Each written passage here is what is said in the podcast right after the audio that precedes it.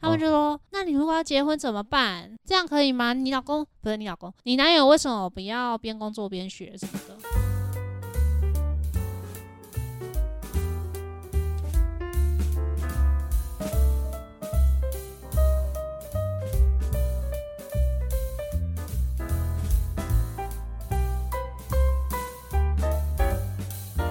Hello，大家好，欢迎来到金马丽家宅，我是鸡翅，我是马可，我们是马基卡波啊。今天是端午连假的最后一天，我们去露营。我们这次去了一个算是森林系吗？不是，算是吧，就旁边都有树啊。虽然说有下一点小雨啦，加上有一点虫。但好像有虫就在所难免。下点小雨，后来最后收账的时候也刚好好天气，所以算收干账，觉得蛮幸运的。啊，马可今天要聊什么呢？今天的主角是你，你要跟大家分享一下今天的主题吗？我以为你要当主持人，没有，你先讲一下你今天今天要分享什么啊？然后再来是我是主持人啊。哦，好害羞。今天就要聊，就是一个三叉岁的中年大叔的一些转职过程。我们之前有没有在频道讲过你转职的事情啊？应该有吧，在讲吵架的时候就讲过了。有稍微提过一下了，但没有讲那么详细。我来介绍一下这整个背景跟我们今天的来宾好了。我们今天的来宾就是马可，那他以前曾经是人资。他算是本职是的人资，然后跟我在一起的时候也是人资，但是在一起三年吧。我有问题，两年多。什么是本职是人资？就是你的科系也是本职，哦、科我还我现在语无伦次。本科是人资啦，嗯，这样可以吗？然后然后在一起两三年之后，他就突然决定要转职。然后就去当了软体工程师，写程式、写网页，大概就是这个故事背景就是这样。我们今天就要来聊一下他的心路历程，跟他的这个职业的变化的心得。不敢说自己是工程师，欸，只敢说自己是码农。什么叫码农？码农就是专门打程式码的那种工人，最低阶，就有点像工人的感觉。还是工程师吧，职位上还是工程师啊？不敢说自己工程师，工程师有点太高大上了。不然呢？随便都嘛可以说自己是工程师啊？自己没那么厉害。那我们先来请马可讲一下他过去的工作的经验。哎，就稍微聊一下你在当人资的时候的过程啊，不用讲很细，你就大概介绍一下。之前因为我毕业退伍之后就开始找工作，然后就是做 HR 相关的工作，所以我有去过呃人力中介公司，然后有在百货业待过，然后也有到两家保险公司待过，也是当 HR。那其实，哎，先跟大家讲一下，嗯，HR 就是人力资源的缩写，对，Human Resource。过去其实我觉得我自己换工作，现在想想好像有一点算频繁。就是对，如果是同样 HR 领域的人来讲，或者是对一些长辈们或者长官们，他们都会觉得，哎、欸，你其实换工作频率其实蛮频繁的。对，那你觉得那时候为什么会这样常常换工作？是对于这个工职业本身的想法，还是对公司的想法？哦，我觉得先讲开始好，就是。我开始找工作，其实我觉得是没有找的算是顺利。那个时候其实就想要进一些，比如说比较中大型的企业，对，那他们可能对于 HR 的整体的规划可能会比较完整。那因为那时候是很 junior 的，没有工作经验的人，所以当然是想进去学习。但是其实没有那么顺利嘛。这样我其实不是很会面试的人，会容易紧张。先去了中介公司，先累积经验，就门槛比较低的位置的公司工作形式。呃相对来讲是啦，到了诶、可能第一家算是稍微有规模的公司之后，发现诶、其实没有像想象中的这么有呃完整的规划或制度，你就会开始。可能想要去外面找其他的，可能想要了解的更多，因为有些地方是可能在这边不知道的，所以就导致你会想要频繁的换工作。而且你后来研究所也念相关的嘛，对不对？对，那个是在我呃我在到第一间保险公司的时候，那时候担任 HR 的时候去念研究所，我觉得那时候算是蛮有冲劲的吧，可以这样讲。那时候应该就是想要在这个领域再更精进一点，才会去念相关的研究所。那个时候就想哦，好想要。学些什么新的，或者是知道些什么我可能不知道的，呃，可以跟大家讲一下，就是 HR 有专门负责做招募的，或者是专门负责做训做训练的，专门负责薪酬管理的，也有专门负责员工关系的，大部分会切分这四大的方选，对吧、啊？那那个时候我主要接触的大部分其实都是做招募比较多，因为招募相对于新手来讲算是比较有机会入门看的。是哦，我觉得招募其实也是蛮难的耶，是不容易，因为你你除了要找到适合的人，再加上你要符合公司的 KPI 招募的需求的话，但是它相对来讲流动率也会比较高高一点。公司 HR 这个职位里面流动率也比较高，也可能会招募跟训练这两个可能是大部分一开始新手比较有机会接触的，对吧、啊？那像薪酬的话，大部分公司会觉得薪资保密的政策会给比较有资深或比较有嗯有经验的，就是他不会随便给一个新手做算薪水这件事情。对，因为薪水算错，就知识挺大的，而且那算是一个蛮机密的吧？对啊，他也怕说公司的一些薪资政策可能会被你泄露出去，就比较没有机会。但是那个时候，其实我一直都蛮想要碰碰薪酬的，但后来就都没有机会这样。后来直到最后一份 HR 工作的时候，有稍微有稍微碰到一点，但是其实不是最核心的啦。而且我记得你那时候其实，在最后一份最后一份工作，因为我们已经交往了嘛，那时候应该是算是蛮蛮痛苦的。痛苦吗？我觉得那个对 HR 的那个越来越热情消退，对消退的那个分界点，大概就是研究所。你说研究所的时候还保持着热情，觉得哦自己还可以做很多事情，但是下一份工作的时候就觉得怎么还是一样这样吗？我不知道是不是因为那个时候太太累 太辛苦，导致热情被消灭。你说最后一份 HR 的工作？呃，就是不是应该是说我在进研究所之前，跟我准备要快要毕业的时候，因为我是还没毕业的时候就到了最后一份 HR 的工作哦，那个时候在写论文阶段。你就进去那个公司了？对，就是有点像是这样吧，可能比如说像硕一跟硕二的差别，感觉就有差欸。我觉得整个人对于这个领域想要的求知欲都有跟热情都有。但我觉得这不是因为太累欸，那是因为什么？就是你越深入的发现你对这个领域没兴趣啊。因为像我念研究所，我也觉得很累，可是我没有对这个领域失去热情啊。我不知道这样讲对不对了，就是我觉得我自己的感讲是，HR 领域就是会有很多一些理论基础，跟一些是，比如说我们对于这个组织，我们应该是发展什么样的策略。但是这些策略跟理论基础的话，其实你在实务上要真的把它落实执行，其实是难度相当的高的。因为一来是要公司愿意愿意这样做做改变，再来是你的主管也要 support 你，然后再来就是你做这些改变的话，其实会影响到可能既有的。已经获得利益者，或者是影响到很多利害关系人，啊，那他们可不可以接受？那你就要去四面玲珑去跟大家打通关系，然后去跟他们沟通。可是我那时候比较单纯直线，就觉得说，我觉得这样子其实对公司是最好，或对员工有好处。那为什么大家不愿意买单？哦，你那时候有提出一些想法这样子吗？就是讨论的时候会提一些自己的建议跟想法，主管可能不一定会买单嘛。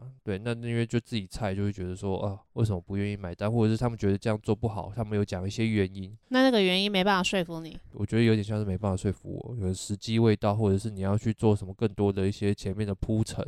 你才有办法做后面这个做这个最后重大的决定，间接就会觉得其实很多工作都是需要时间酝酿的，然后没有办法立竿见影有成效。那我这个人就是有部分就觉得想要急功好利，或者是想要你就想要看到有做出一个改变，对，就想想要赶快看到有成果那种。我觉得就是一直没看到成果，我就不知道我自己的 value 到底是什么。就是我不觉得我好像有做什么任何很重要的事情。但 HR 感觉就是一个长期的工作啊，他要做什么政策都是要。三五年的东西才会见效，欸，你当然说大的策略当然是可能要花长期，比如说你要培育公司的接班人，当然要花很长时间，或者是你要做一个完整的培训体系，那也是三五年才会完整啊。这是都还是先求有再求好这样子循序渐进的，可是那个时候不会觉得这样想，就会觉得对啊，哦，你觉得为什么那时候？其实你那时候也算有年纪了耶，也快三十了啊。哦，一部分是觉得可能你学的不一定在职场上用得到啦，就是可能你那时候因为研究所的关系，其实你是有抱负的，刚进去的时候是有啊，嗯、就是你很想把你学到的东西用在实际的情况。对，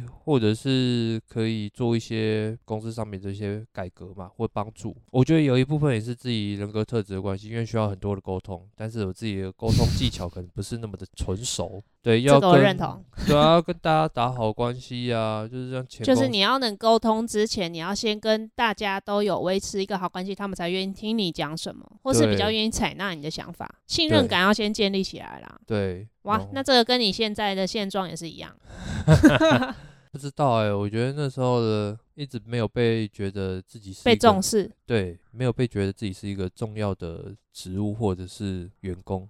就是虽然说他们一样的一样都会有一些工作给你做嘛，但是你不会觉得说那些工作是哇困难或者是很重要的，那就会跟自己的自己理想中的自己似乎当然会越落差越来越大。所以你其实是期待有一个很重大的任务交付到你身上的那种感觉。我觉得我期待是被重视的感觉，被需要。可是被重视的感觉本来就很主观啊。对啦。这个也在你那时候在最后一个公司，我们也是有讨论过蛮长一阵子的，因为后来我们就同居了嘛。那你其实那个工作的状态都是蛮明显的，就是怎样怎样怎样。就你只要工作上不顺或怎样的时候，你整个人的气场就会很负面，所以其实是旁边的人是感觉得到的。那我们那时候其实也讨论了蛮多你在这个公司的现状，比如说你到你你是不喜欢什么事情，然后那些事情究竟有没有办法改变？那那时候我不是其实就一直鼓励你说。如果真的不行，就离职。哦，我记得我那时候我也跟你说啊，你是说就换一份新的吗？对啊，你就真的很不喜欢，真的觉得都没办法改变的话，那你为什么要继续留着？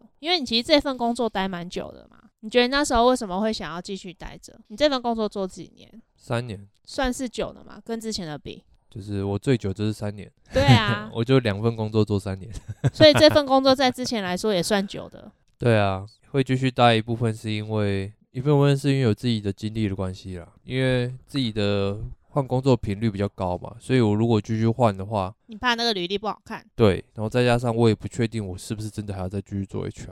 哦，你那时候其实已经在思考这件事了吗？嗯，后期。我其实我到那边那间公司没多久，其实我本来就已经没什么感觉，好像已经没什么热情了。加上那边的组织架构跟主管的风格，你也不是很喜欢。我觉得刚好是直属的主管，我觉得呃就还没有。哎、欸，可是后来换了一个主管，不是还不错？后来换那主管，我就觉得 OK 啊。对啊，可是那个时候已经也是一阵子之后，就觉得还是没有很有热情嘛，对不对？哦，因为那时候被指派一个你不喜欢的工作。对，那、啊、那个时候没热情，是因为做的工作内容。哦，不是因为 CEO 这个职位。对，我觉得。哎、欸，你看哦，你刚刚前面不是有说你希望被获得重视的感觉吗？嗯。那你当了 CEO 不就是被重视了吗？你被交付了一个很重要的工作。但我觉得不一样，我一直觉得 CEO 这个角色有点像是丑角的感觉。我先跟大家解释一下 CEO 是什么。呃，Chief Inter，呃、欸欸、，Entertainment，Chief Entertainment。哦，所以不是不是公司那个 CEO。不是啊，那是他们自己的戏称、昵称。然后是要负责一些团队 team building 的事情，就是公司一些娱没有团队的娱乐的一些事情，就像 team building 的内容。好了好了，基本上就是这样。对啊，所以我一直觉得那有点像是丑角的角色，就是你需要办活动，然后带给大家欢乐，然后比如说尾牙要变装的时候，要帮大家想主题，然后逢年过节的时候要办活动，哎，有什么活动大家可以一起同乐，比如万圣节，然后比如说留念拍照。之类的，或者吃饭订餐厅的时候，对，你要找什么样的餐厅？所以我不觉得这份工作其实对于 HR 来讲的话，或者是对我自己本职职能来讲的话，是有任何的帮助。后来想想，它其实是训练你的软实力。对啊，是啊，对，反而是 HR 很需要的能力吧，就是在沟通跟组织的这个能力，因为你在这个职位，你就变成要跟你们不同 team 之间都要协调事情啊，或是你要找人帮忙。对，那但是其实大家 都是蛮配合演出的啦。对啊，所以我觉得那个工作基本上应该是，就我外旁观者来说，会觉得就是你被重重受到重视，或是你会被瞩目。但是就你自己的感觉，你会觉得那个不是，所以才会觉得说受重视这件事情就是很主观。即使旁人都觉得你已经受到重视了，但你自己最希望被看到那个东西没被看到的话，你就会觉得人家没有看到你。我那时候会想说我，我希望被赋予的是跟公司的一些运作或者是公司政策比较直接相关的一些工作，然后但是它又是重要的。但同时有一些比较资深的同事，他当然会被赋予一些工作。那但那些工作其实就对整体公司来讲就很重要，因为他们就是很常会需要这样的，所以我反而会希望说我被赋予这样的工作。那对我来讲，我才会觉得好像是被重视。那这个就是有一点像是你没办法没有办法直接看到它的成效，它就很有点虚无缥缈。对，团队氛围啊、气氛这种东西就会比较虚无缥缈一点，就是你不做。有可能好像也不会有影响，但如果你做得好，人家就会看到你的能力啊，对吧？嗯，就是看到你另外一方面的一个面相了。那你做了这个之后，就让你就是在这一段时间，你为什么后来真的决定你不要再做这个行业？就是什么契机下让你觉得？契机下就是我觉得自己好像越来越对于这个工作就是越来越不上心。不上心，就是在公司或者是本职内，我一定还是想很有责任感，想把公司工作做好。但是我反而觉得不上心，是因为我跟之前比，我就是不会想要去额外多去进修或者多去学习。以前就会很积极的，比如说想要参与一些，比如说线下的一些 HR 的活动，或者是诶去上什么课，去学一些新的东西。但后来我发现，我对于这个就是没有想要做这件事，所以我觉得好像真的差不多。快到尽头了。HR 这种工作就是你继续做下去，如果你没有爬到一定的职位，或者你有一定的能力的话，如果你真是中年的话，公司为什么要用一个中年大叔来做一些基础的工作？除非你是主管。对，我自己那时候是这样觉得。那你一开始转职的时候，你就想要做软体了吗？一开始转职的时候。还没有想到，那那个时候不是刚好我哥在开店？对，我们再讲一下，马可哥哥是基隆知名甜点店吉人甜食的老板，所以我们之前的 podcast 里面只要讲到老板这两个字，这个人代表就是马可的哥哥，因为他是吉人甜食的老板。OK，好好，前情提要结束。对，那时候你哥要开店，所以你就想说可以跟他一起，对不对？对，没有创业过，没有开过店，所以对于创业跟开店这件事都会有美好的想象。一来就是他的自由的时间多，我可以自主的决定。那以前在组织里面就会，你就其实没有办法自主决定任何事情，都需要层层回报。然后，所以你就很想要有那种。决定权在手，我想要那种决定权在手的感觉。那他要开店嘛？那我就想说，哦，好，那这个刚好可能是个机会，可以比如说一起开。那如果成绩做的不错的话，那我当然就是会，你就去做这个东西，可能会符合那个时候的对自己工作未来职涯的想象了。那后来就真的，一开始，比如说假日的时候，都会去帮忙。对啊，你连假啊都会去啊。对啊，因为那时候还有工作嘛。那我想说，就先假日的时候就去帮忙。但是当然一开始生意不是不怎么样，因为 才刚开始啊。对，生意不怎么样，然后长时间就是耗在店里面，都是没什么事情做了，就会坐在那边发呆或玩手机啊，或者整理一些店内的清洁这样。对，然后几个月下来之后发现，哎，其实不是你所想的那样子。呃，会有符合你对创业的想象吗？没有想到初期会这么的可怜，就是真的不好赚，真的很难赚。关于做甜点店这件事情，就做餐饮业，我不知道其他，比如说你做咖啡厅，或者是做简餐啊，或者是做火锅，会不会比较好赚？因为我那个我没有做，但是我是单纯就甜点店来讲，真的非常不好赚，因为成本真的太高了，材料的成本。主要是他研发甜点嘛，所以他对于成本上面要用什么用料，他其实有自己的一套标准，他不想用太太不好的，所以导导致成本会太会比较高。然后甜点店又不是说每个人的必需品。哦，对啦，对，成本已经高了，单价也会比较高，那消费的欲望可能就相对来说没那么高。因为正餐大家愿意吃，如果你是做餐饮业，正餐大家一定会吃嘛，所以你就是比较不会有这个感觉。然后再，如果你是咖啡厅的话，我觉得可能也还好，因为饮料对或者是咖啡对大家来讲好像比较容易可以接受，入门门槛比较高，就是诶，反正就是喝个咖啡。我觉得对台湾一般一般平常人来讲说，他们好像蛮愿意去咖啡厅就喝个咖啡或者喝个饮料。对，但是甜点店对很多人来讲，他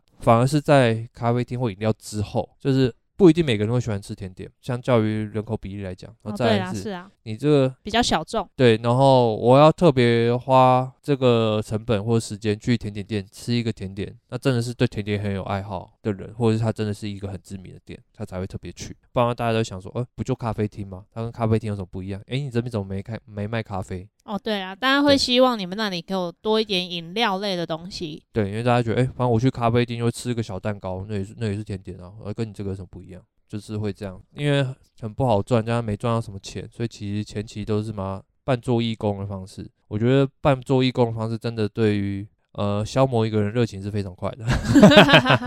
但是，一开始创业就的确是这样，因为你都在还在摊提你的成本而已啊。对，因为就是也没什么收入嘛，收入很少嘛，所以当然就会薪水就会领的很少。那你能不能理解为什么我不创业了？你不觉得你自己经历过这个，你能理解为什么我不创业吗？不知道，我会觉得好像不太一样。为什么？我创业也是一样啊，我初期一定也是这样啊，我一定也是要经历好至少半年吧，然后你的成本可能至少要摊个两三年吧。嗯，对啊，那不是一样吗？但我觉得，呃，因为我们治疗所，嗯，当初创立的时候，那个我们那个负责人他也是没离薪水的。哦，我觉得不太一样，就好像是因为我后来想一下，我会那么快想说决定放弃这个部分，是因为我好像。认识更认识了自己，没有兴趣，更认识了自己。怎么说？我发觉，嗯，没错，我还是向前看齐的人呢。对，就是你发现这个产业，就算做起来了，你也没办法赚大钱。就是要赚大钱不容易。我发觉我还是喜欢向前看齐的人，就是可以赚大钱或者是可以赚钱的工作，我好像还是会比较想。就你追求的不是你所谓的理想的这个东西，就是你不是真的想要那个很自由的生活。而是你想要钱多一点，钱多一点，但不自由，你 OK 对不对？钱多一点，相较于比较没有那么多自由，我好像可以接受。所以，对，这就是你跟我的差别。所以我就说我认识了自己，嗯，我还是希望有多一点钱的。所以就决定再去转一个东西，再去成为金钱的奴隶。那你那时候怎么会想说要去做软体业？就是你怎么会想要跨到这个领域去？会想要跨到这领域，其实一开始被越来越多广告打到，或者是些宣传。什么广告啊？会有人打这个广告哦？不是，就是转职的广告嘛。就像那个时候，其实就已经有很多培训的相关单位哦，而且其实你陆陆续续都会听到嘛。你就是在网络上无聊乱逛的时候，都有人都会听到或看到，那你就会想说，嗯。真的有这么好吗？看起来好像不错。转到这个真的蛮好吗？这样，然后再加上你做一圈，就是看市场上面需求，发现这是工程师真的超级难找的。哦，因为你们也会要找工程师。对啊，对啊，也是要找工程师，就是他妈超级难找。然后可能他们的，然后再看一下公司。工程师的一些学经历，就直接讲薪资好了。薪资待遇的话，哎、欸，好像就是起薪都还不错。就相较于其他一些内勤的工作来讲的话，就想，哎、欸，这不就是符合我向前看齐的？哦，所以其实是因为你当时还在做 HR，然后你稍微了解一下，稍微了解这个工作的待遇跟需求，所以才觉得好像真的可以尝试。因为就是。假设 HR 这个市场跟工程师这个市场，你在 HR 的市场可能做到 PR 七十八十，跟你在工程师这个市场做一个 PR 三十五、PR 四十，薪水差不多，可能差不多哦。如果你不是特别顶尖的话，对，而且你搞不好 PR 三十五、四十，哎，可能搞不好还比较好。所以就是工程师整体的薪资就是比 HR 还要快一个起来。对，然后加上市场的供需的法则的关系啊，因为 HR 本来就是在一个公司里面就是少数的人，他不会一直在扩这样。其实就是僧多粥少的一个红海市场。那相较于工程师的话，就是供不应求的一个市场。我后来就想说，那如果我去一个供不应求的市场，然后我即便我没有办法做到，比如说 PR 七十八十，但是我如果做到平均一般的水准。然后可能薪水就会比较好了，好像就已经比我现在状况好了。那 why not？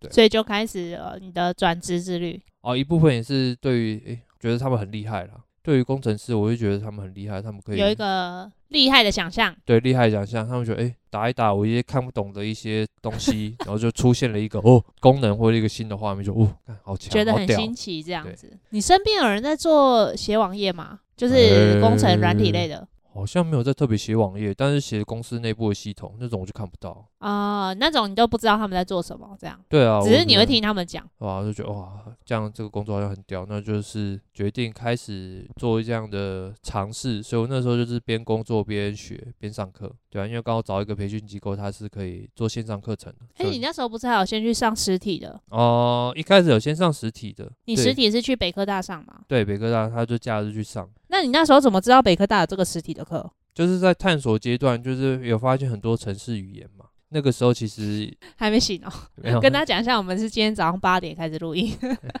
对，啊，那个很多城市语言，北哥大刚好开那门课，就是某一个比较也算是热门的城市语言。你就讲出来啊。哦，他就 Python 的课，然后就哎、欸，其实 Python 因为就是蛮夯的，可以做一些很多大数据应用啊，或者是做一些其他的一些资料分析，所以就会哎、欸、想说，哎、欸，那去了解一下，他也可以做爬虫啊之类的。所以那时候就去北科大上课，然后就想说了解一下。其实那时候就觉得诶蛮有趣的，因为他可能就会教你做一个小简单的爬虫。可是我后来上完课之后，我不知道我是不是有好像要找朋友聊一下，或者是找网络上的一些资讯。就是如果相对于初学者要入门来讲的话，你从 Python 你要找到一个工程师的工作哇，相对门槛比较高一点。就想说哦，那我就学做网页。大家说就是入门门槛比较低一点，就是做 H HTML 啊、JavaScript 啊这种基本的网页的。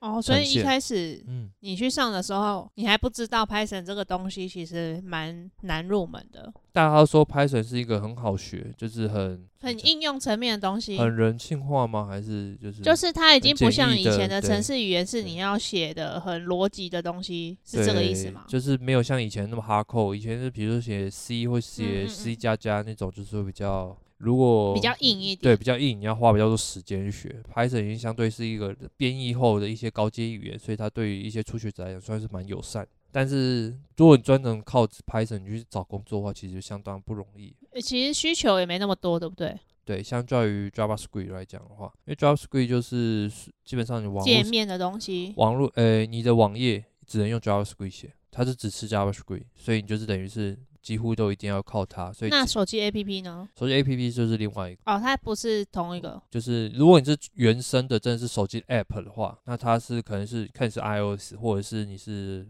那个 Android，他们有各自的语言。哦，所以手机的话是说手机版的网页就是你的一样啊，一样一样是 JavaScript。手机版的网页就只要是网页相关的，相关的都是。所以你那时候就想说去学网页的东西，对，就觉得嗯。好像这样子会比较比较有机会啦，对啊，大家也说这个对于新手来讲会比较友善一点，比较容易转职成功。嗯，也是这样讲。那你那时候是找了什么样的资源？其实我最最开始想说，我要上一个实体的实体的课程。那个时候想想还是说一对一教学的话，比较可以知道说我自己问题在哪，就有人可以问，然后有比如说讲师，那我可以直接跟他做讨论。但是另一部分层面又是在想说，我怕我说我只是三分钟热度，那我可能对于转职这件事情其实没有这么大的热情，我怕搞搞不好到时候我觉得太难，我想哦想放弃了。对。可是你以前是三分钟热度的人吗？双子座不三分钟热度。可是你 HR 也做了蛮久啦。哎，死撑活撑啊，我混口饭吃啊。但你以前在学东西这个方面是三分钟热度吗？还是你以前到现在你有？怎样叫做不是三分钟热度的学习？就是你这个兴趣好了，你是要花时间去练习，或花时花时间去学习，然后这个学习的过程超过两年好了。所以你这个兴趣让你要学习，但你这个学期超过两年，我觉得这样应该就不算三分钟热度了吧？但我好像没有特别学一种兴趣学超过两年呢。哦，我自己有兴趣就运动相关的嘛，但是那运动相关的就是不用学，也不是特别学，就是你会对啊，好像没有特别去学，就是跟大家聚在一起就做这样事，比如说打球好，打篮球。可是你以前系篮不是也很认真练吗？你就是那种你要练这个东西，你就会觉得要很认真练的人啊。那你那时候也是持续了很久，不是吗？系篮。对。对啊，那你怎么会觉得你自己三分钟热度？三分钟热度的人可能练了一下一两年，啊，好累，我不玩了。不知道，我一直觉得自己就是常常虎头蛇尾，因为我觉得我念研究所有点虎头蛇尾。怎么说？一开始很有热情，后来就想说，哇，好想赶快把论文写完，我想赶快毕业。因为你那时候同时在工作啊。可能吧，就是没，我觉得后面的心态有点不太好。还好吧，很正常吧。就是对，跟你想象不一样啊，应该是吧？写论文就这样。可能吧，就是对于求知这一块已经没有这么大的热情。好了，不不管，另外一部分部分也是怕自己失败嘛。如果真的要去全职学习的话，其实成本很高，我就要辞掉那个时候工作，然后我那时候会没有收入，然后我再花一大笔钱去上课，权衡之下就觉得哦，这样成本好像有点高，失败怎么办？所以我就选择走一个比较保险、保守的路线。就是工作之余去做线上学习哦，所以你那时候是先做线上的，我都忘了。我只记得你有去实体上课，我一直以为你线上的时候已经离职了。没有啦，他们线上学很久了吧？是啊，学很久，后来最后最后才离职啊，才继续在专职在线上啊。哦，所以那是不同阶段的课程。对，你在职的时候是一个 project，呃，一个 course，它算是一个 program，它这个 program 就是分学期一，然后学期二、学期三。那我最后离职的时候是学期三。哦，是哦。对。你前两个学期都在职学哦，好厉害哦。我都忘记了，你知道那对我来说是一个痛苦的回忆，你知道吗？我们之前有讲过吧？吵架那时候讲过，就是因为马可那时候在职学啊，他都早上六点多起来。没有每次啊，你后来就这样啊？后来那个没有几次，后来就没有，因为就觉得成效不是太好，早上起来真的太累。但你就会晚睡，对不对？跟看画看漫画看到三点比，算是不算晚睡？我不是很长，好不好？我没有常常半夜三点睡。呃我那时候也差不多十二点多一点，十二点多睡啦，不也不会到一点一点。哪有，都很晚，好不好？十二点多啊，就十二点半之类啊，我我的感觉是我回去，反正他就在弄城市，他说自己在那边狂弄城市，然后我们不太会一起干嘛，因为我很常晚上要上班啊，所以我们其实几乎没有时间一起，对吧？没什么时间一起吃饭啊。然后那时候周末好像也很少很少一起吗？我有点忘记嘞。周末也会一起吧，可是好像不会像现在这样子，就是会安排一些活动或是出去玩。啊，因为那时候出去玩的时间比较少，比较那时候你都要，你有时候周末要上课，是不是？就是会想说我要排时间学嘛，因为他就是现在课程就是这样，就是要自主性的。哦，他把课程放上去，你要自己去看。对，他其实就是每一个礼拜都会有一个每个礼拜的进度，那你那个进度也能不能完成？能不能完成，或者能不能写完他每个礼拜的作业，那就是你自发性看你这个礼拜的时间怎么安排，对啊，所以那时候会觉得，那我比人家起步来的晚，然后年纪又比较长。然后又不是什么 PR 酒吧资质聪明的人，所以我就要花多一点时间去学它，然后去练习它。所以那时候就会花比较多时间。我会告诉自己说，那我假日就一定要排一些时间去做这件事情。那个时候就会全心的，就是以这个线上课程为主，去安排这个假日的行程。我记，因为我们那时候可能就偶尔爬山吧，然后那时候我好像还有在做那个啊登山团。好像是对啊，就偶尔爬山啊，爬山回来的时候我就继续上课啊。诶，那是二零二零年是吗？二零二零到二零二一的七月吧。诶，真的诶，二零年十月开始。诶，那时候真的很少诶，因为一开始九月那时候是你还要都去北科大上班周，不上课周末的时候，然后开始后面我们真的也很少出去玩呢，可能就连假有出去玩一下啦。OK。哎，刚刚讲到哪？讲到你刚开始是在职学习啊。那在职学习的话，其实就是学的过程中，你会会开始觉得哇，很累，不是会觉得我干好屌，啊、就是你到一个全新的领域，就是完全不知未知的领域，就以前完全没有接触过，就就就做出一些，比如说他的作业的时候，就觉得哇干好屌，竟然做得出来，我觉得哇这个东西好厉害哦。哦，你就是真的从中获得了成就感。我觉得那也是他们课程设计厉害的地方，他就是透过一些每周的小作业，然后让你完成一个大东西，他们在循序渐进这样教你，所以你就会慢慢觉得哇很有趣，然后你就想要想要再花时间在这上面，所以那个时候就会渐渐的，因为刚刚有说到它分学期一二三嘛，像是学期三的时候，它其实就是这个课程的结快要结束的阶段。因为结束阶段，他要做一个算是类似比较大的专题，对，算是毕业的专题。他可能会想跟其他同学，总共会有四个人一起协作一个专案。那你这个专案完成的话，才算是完成毕业。后来发慢慢发觉自己其实是对这个好像。蛮有兴趣的，蛮有兴趣，因为它是蛮有趣的。我那个时候觉得，单纯觉得有趣。因为你前面其实已经到离职前已经学了快半年了嘛，差不多。然后你就发现，哦，自己不是三分钟热度。对，我觉得，哎、欸，好像过了三分钟热度这个坎了。然后就 等一下这个坎是怎么认定？自己觉得啊，哦、没有没有什么实际标准，就自己觉得。那那你觉得 Podcast 有三分钟热度吗？可能换了麦之后比较还好，就比较不会了。之前有是不是？真的就哎、欸，明明就是你说要录的，然后后置全部都我弄，你还在那边哦，我就三分钟热度啊，你在那边雷包，啊，然后所有事情都我在做啊，我说三分钟热度，你又不相信我？那我发社群也是我在发，优秀啊！哦，想起来我真的是万能。对不对？很棒，这样可以来凸显你的。不是，我觉得这样比起来的话，我真的耐力很持久。荒谬。哎、欸，我多花多少时间在剪跟处理？啊，好，拿回来。好，不重要。对啊，所以就等于过了这个坎之后，就开始那个时候就开始有下定决心说好，你要认真。不是，我学期三的时候我就要离职。哦，那个时间点大概是什么时候？就你决定要离职大概是什么时候？大概是二两三月的时候嘛，二三月的时候，差不多，就是大概离职的两三个月前，应该两个月前。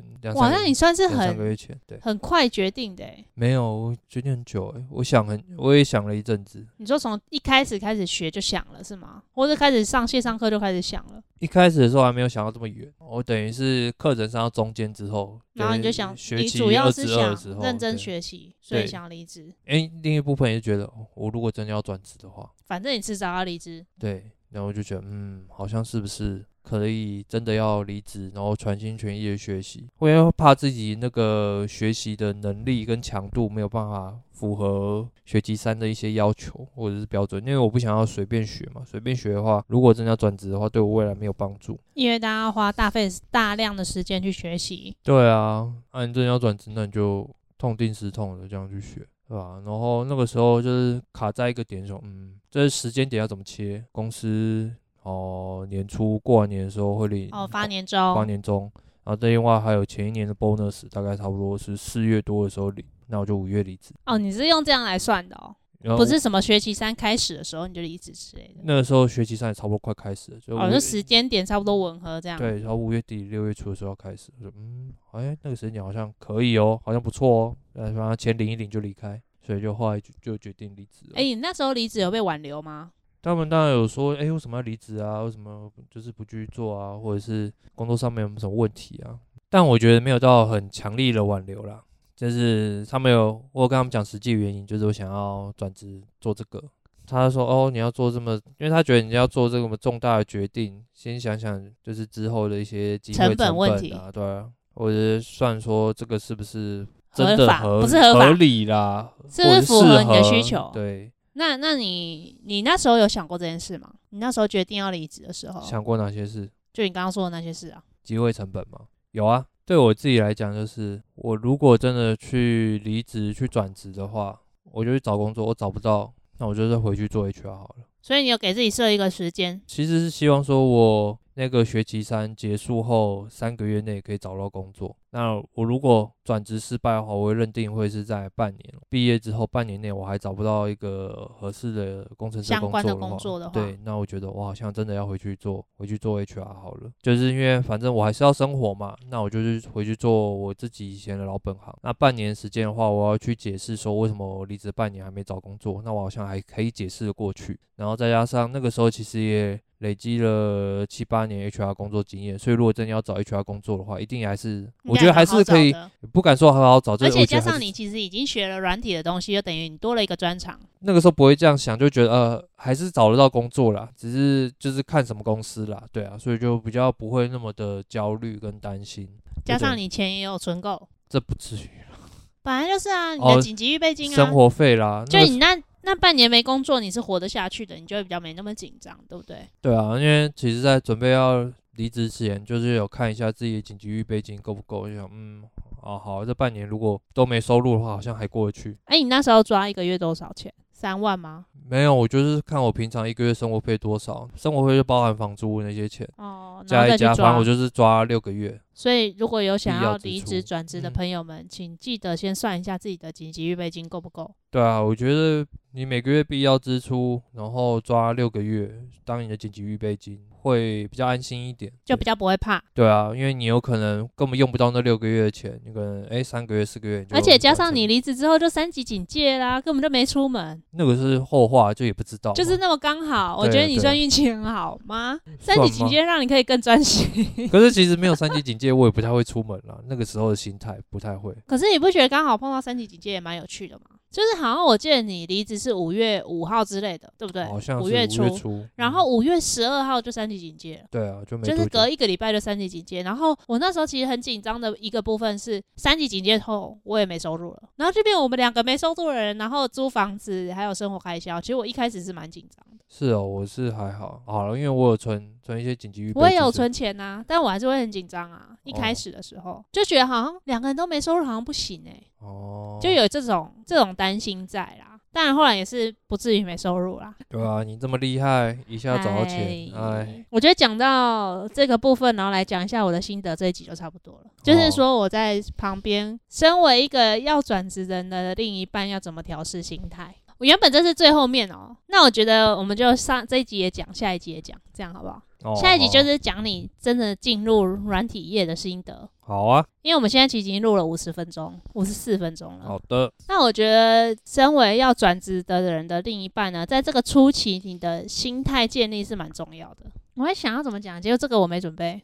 雷，叫人就准备。就是你要知道，这个这个时期是短短暂的，它不是长期的。因为一开始一定会觉得很不平衡啊，就是觉得以前都可以一起出去，然后一起耍费什么的，可是可是当他在转职的时候，你就没办法有这样子的两个人的时间嘛。所以就是你的心态上要稍微转换一下，就是说，哦，他现在就是要去做这个不一样的事情，没有两个人时间的状态是短暂。虽然说你在当下你没办法这样子告诉自己啊，是我觉得有点难诶、欸。我觉得那时候有一有一件事情，就是我至今还是印象深刻，就是你要讲那个，上一次吵架有讲啊。哦，对啊，就是那件事。好，那你讲啊，反正有些人一定没听过嘛。就是我决定好，我好，我要离职。哎、欸，我还没讲到你离职那一趴啊。我是说，你还没离职之前，啊、其实我那时候心里希望你在职学，但是你在职学的话，你几乎所有时间都不会跟我一起，所以我那时候也是觉得很痛苦。就是我觉得我回家根本就是面对一个室友啊，那个室友根本不会有跟我有互动，也会有啦，就很少啦。嗯，就是各做各的事情，然后睡觉也是不同时间睡，然后今天可能真的讲到话时间很少，所以我虽然内心希望你是在职学，可是那个状态其实又让我觉得很不舒服，因为你就白天上班，然后下班就弄你的城市的东西，然后周末也弄你城市的东西，所以相处的时间是更少。就等到你要离职的时候，好，那换你讲。等到我要离职的时候，你又会更担心、更焦虑，因为就是我真的要离职，那我就是完全没有收入的人，那你就会害怕说未知的领域到底可不可以成功，再加上如果没有收入的话要怎么办？我知道了，我觉得我现在回想起来，我大概知道我那时候最纠在纠结跟在意的事情是什么。那个状态是你都已经决定好了，你才来告诉我，那你有把我们两个未来的事情纳入考量吗？不是不支持离职，而是是这样的心情会让我觉得就是很受伤。我觉得就会觉得说，我们两个明明应该要有，比如说未来规划了。那我们既然都已经要有未来规划，那这些重大决定是不是都应该要先讨论？但是那时候你其实是用告知的方式来跟我讲。因为会这样讲，就是我其实已经想好一些未来的一些后路了。因为我觉得这个是跟我自己的人生其实蛮大相关的事情，蛮重大的决定，所以我觉得我要自己先想清楚，然后有可能未来的可能会碰到状况跟后路，我觉得我自己都可以过这关过得去，我才有办法跟你讲。我如果自己这一关都过不去，我就没办法跟你讲。这就是男生跟女生的差别。嗯，男生在沟通上都会觉得他要把自己自己先把所有事情都想好，再告知女生。可是以女生的角度，就会觉得说我希望的是一个讨论过程，跟我们共同决定一件事情。哦，对了，男生就会觉得说我如果没有先想好，就就来跟我讲，就跟你讲话，就会造成两个人都有可能会有不安，因为我们可能哎怎么办？女生会觉得说，哎，你怎么这个都没想清楚，或者是搞不好，对，嗯，因为很多可能社会既定印象会觉得说，你男生可能就是你决定好事情的话，你就是要先规划好，就大家都会觉得你就先把事情规划好，想清楚了，然后再来做决定，不然这样就会太冲动。所以我如果没有想好最后的结果，就跟你做讨论，然后说我们要怎么做决定，会觉得说，哎，你都没想清楚，那你这样子来讨论，你是说有点太冲动？但是我也没给你这种感觉啊。那就是以前可能以前的成长经验，对啊，就是大家可能被耳濡目染之后，对啊，就觉得哎、欸，不要冲动啊，想清楚啊。然后我就好，我想清楚了，然后我也想好应对方法了。对我来讲，我觉得不算是告知，我也觉得算是做讨论，想要知道你的一些想法。没有，你那时候已经决定了，所以那就不是讨论啊。就是就我的角度来说，你已经决定了一件事情。来做这件事情的话，那就不是讨论，你就只是告诉我。因为就算我跟你说我不要，或是我不支持，那你还是会做这件事情，那不就是告知？如果今天是在讨论的阶段，你跟我讲这件事情，那我跟你讲我的不安之后，你是不是就可以把你之前其实已经想过的这件事情，你慢慢的跟我讲？那我不是就可以比较慢慢接受这件事情？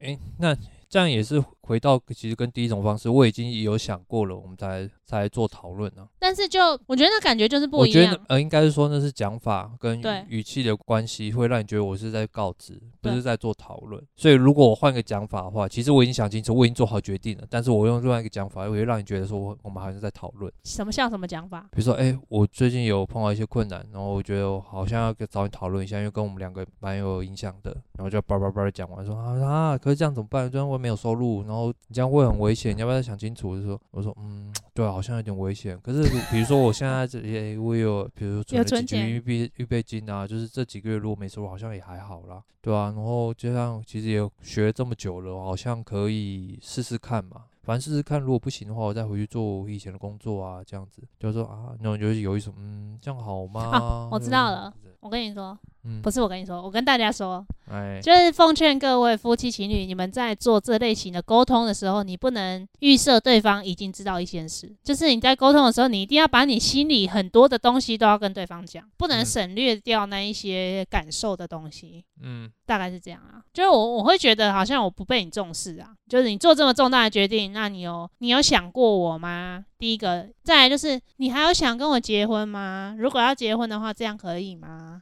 对，就大概是这种心情。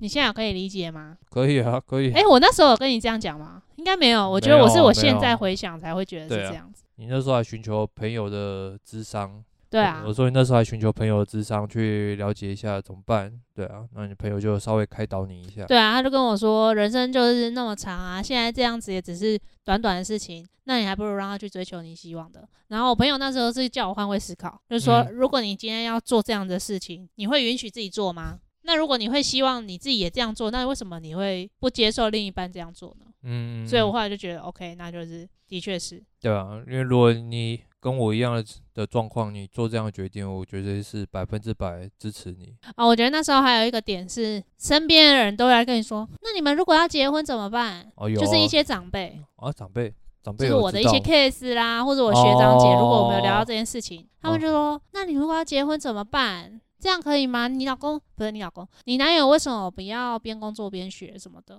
然后我就会想说，对啊，如果要结婚，这样是很很危险什么之类的。那时候已经确定什么时候结吗？还没吧？还没，因为你八月才求婚呐、啊。对啊。可是你那时候心里有想过要结婚了吧？因为我们那时候已经在一起两年多了、欸。就是觉得可以结了，只是还不知道什么时间点。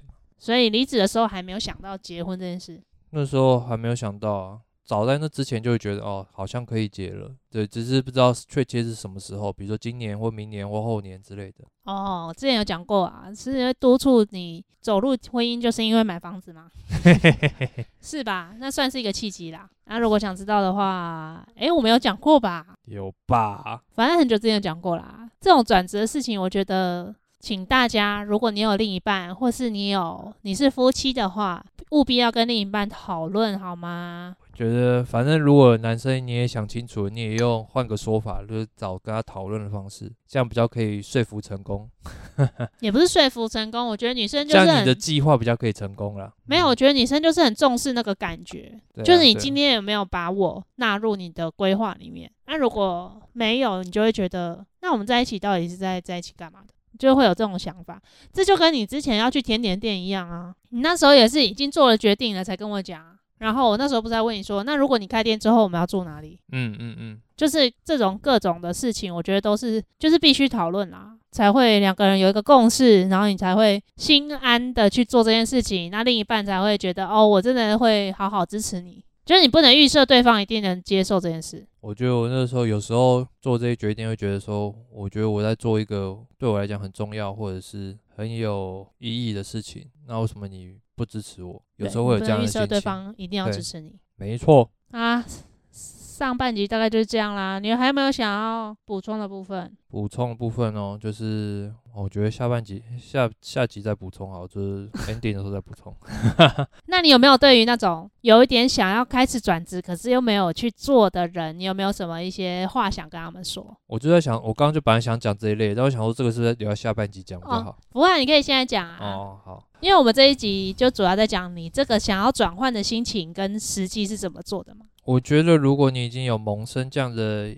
想法的话，我觉得你就可以去做。我说的去做是说，你可以去尝试，去接触看看。你可以用低成本的方式尝试，因为网络上其实很多开放资源嘛，对不对？对，其实现在很多免费的课程，你可以去学，然后你可以去看。但是免费课程去学去看的话，一个缺点就是它是没有系统性的架构，所以你会像无头苍蝇一样去乱撞，所以你不知道你到底在学什么，或者是你学这东西对你的未来到底没有帮助。但你可以先了解这个东西是什么。对，我觉得是先了解。那如果你真的想说，有点想转职，但是又不知道从何开始的话，OK，那你就去找一些很多培训的机构、培训的单位。现在有那种免钱的啊，现在有免钱的？对啊，有免钱，但是需要做筛选的。啊，你说 AppWorks？对啊，AppWorks 就是可以进去的话，你出得来的话，基本上你外来都找得到工作。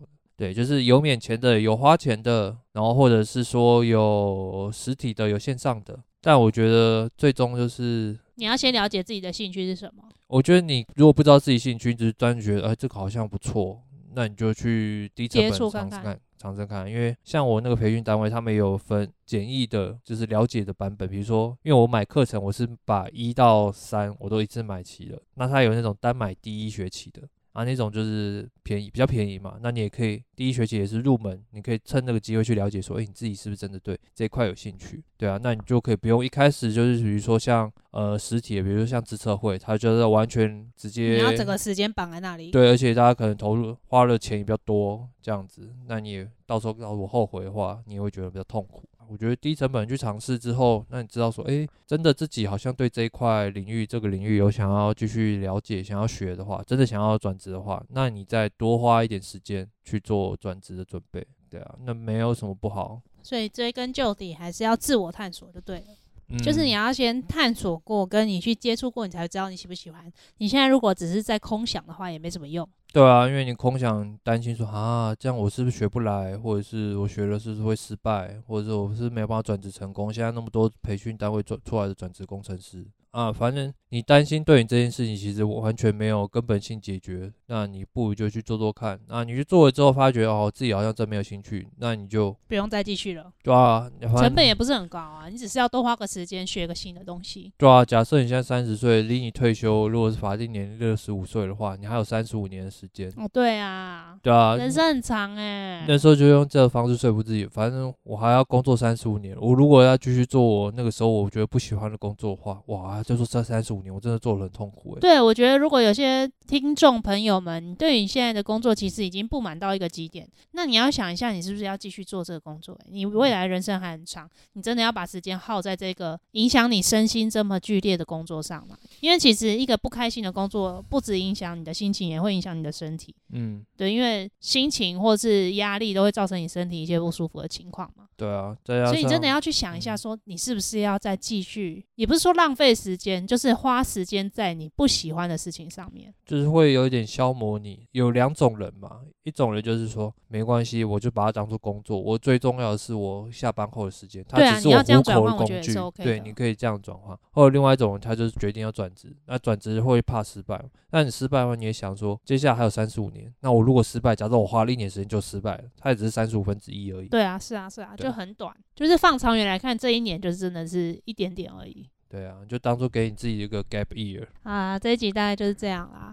哦，对，上一集因为我跟马可的声音，我我的声音好像就会比较小声，所以就辛苦大家了。但是今天我也不确定这样会不会比较好，因为我们麦克风还是要对着嘴巴才会声音会比较平均一点点。因为我们现在是新的器材了，还在磨合中，所以就感谢大家的收听。我会再尽量调整我们声音的。那下一集就是聊马可转职的实际的心路历程喽，就是转职过后的求职跟工作阶段的一些想法。好，那喜欢我 Podcast 的话，记得到 Apple Podcast、Google Podcast、First Story、Spotify 给我们五星好评，并追踪并按赞金玛丽家在 的 FB 跟 IG。好，我是鸡翅的男友 兼老公马可。你刚刚为什么说我是鸡翅？